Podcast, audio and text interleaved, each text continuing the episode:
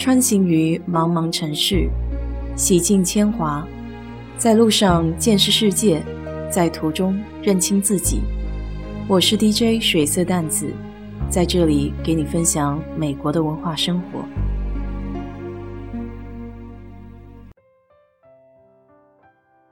这么快就到中国的除夕了，一早醒来，习惯性在床上躺一会儿，按亮了手机。就看到铺天盖地的群发消息，还有朋友圈里各色花样的年夜饭，这也算是在外面能够感受到已是除夕的一点点迹象了。和好友聊了几句，他家里的两个娃娃正活蹦乱跳的看春晚，我还比较惊奇，以为现在的孩子都不大爱看这类大型广场舞秀了呢。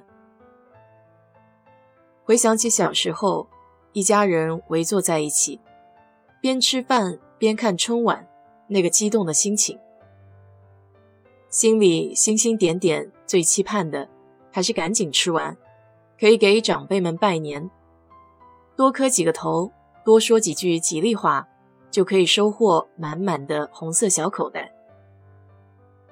我妈家里是个大家庭，每年除夕都会在我外公家里过。其实我家那边不叫外公，叫舅爹。我舅爹是烧菜的一把好手，还会变着花样。看着平平常常的食材，到了他老人家的手里就神气起来。像是小小的一颗鹌鹑蛋，他会用小剪刀在蛋尖尖上整出两只小耳朵，再按上两小粒胡萝卜丁，栩栩如生的小兔子。就跃然而出了。我常听我妈说，她小时候舅爹的趣闻趣事。原来在老家，舅爹和外婆都是勤快能干人，但外婆的前两胎都是女孩子，在当地重男轻女的氛围下，她的日子不好过，有时候连饭都吃不上。舅爹一气之下，就挑着箩筐，背着行囊，带着我外婆和娃娃们背井离乡，来到了南京。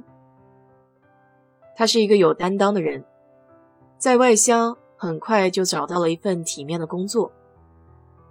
外婆也很厉害，家里家外都是一把好手。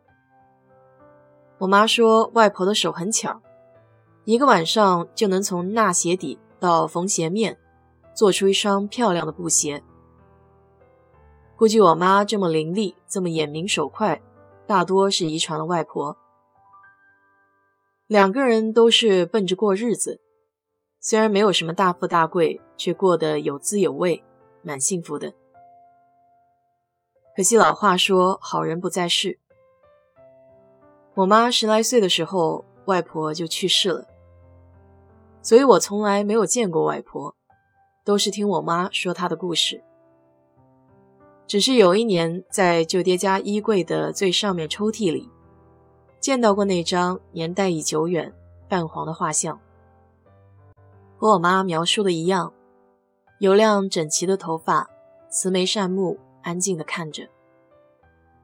外婆的去世是突然的，家里一下子就空荡荡了，连米缸里的米厚厚一层都发了霉。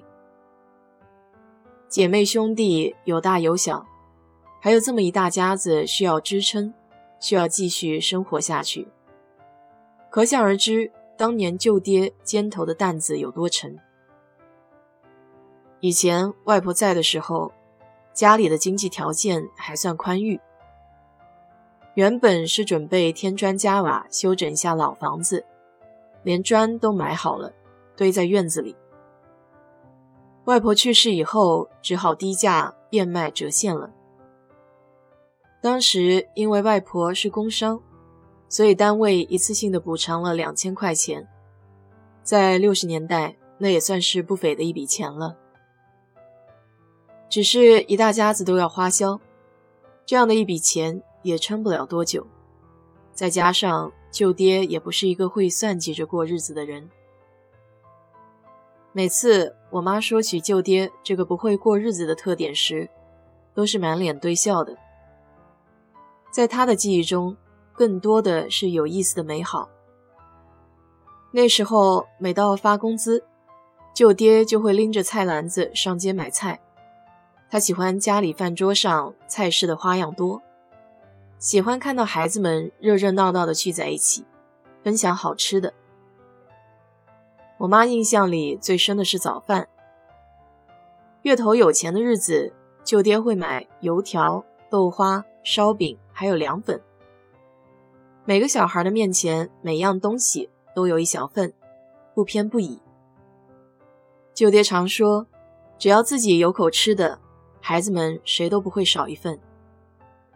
到了月中，钱就花的差不多了。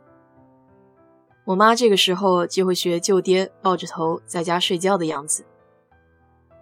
那时候他老人家就赶上今天的时髦了，是一个不折不扣的月光族。舅爹还是一个重情重义的人，他这一辈子没有再娶，放在今天估计是很难的一件事情。他就这么一个人，带着一大家子走过了漫长的岁月。我印象里的舅爹是很宠孩子的，特别的护犊子。我小时候最爱的就是去舅爹家，虽然每次背着个小书包还得写作业，但那个时候他就会批评我妈和我爸，周末不让我放假。当时我的心里是很暗爽的。舅爹还有一辆三轮车，我特别爱捣鼓。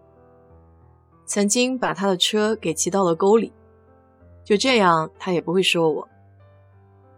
就像我妈小时候骑她的二八大杠自行车，把前面的大杠都摔断了。要知道自行车在那个年代可是个稀罕物，他老人家都没说一句，只是默默地去找人把车杠给焊了起来。我觉得在这点上，我妈得好好跟舅爹学习一下。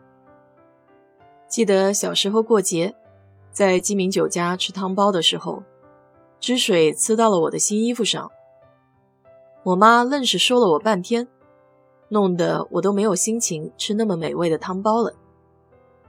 她总是嫌弃我不如别家女孩子文静爱整洁。如今虽然舅爹已经去世有好些年了，但他的音容笑貌还是那么的亲切明朗。除夕没有他在的日子，少了很多大家庭的热闹和温暖，再也没有一个可以让所有人凝聚在一起的力量了。真的好怀念那些日子。如果今夜你还有幸与老人们相聚的，好好珍惜这段时光吧。愿所有的长辈们都可以健康快乐的含饴弄孙，安享晚年。好了，今天就给你聊到这里。如果你对这期节目感兴趣的话，欢迎在我的评论区留言，谢谢。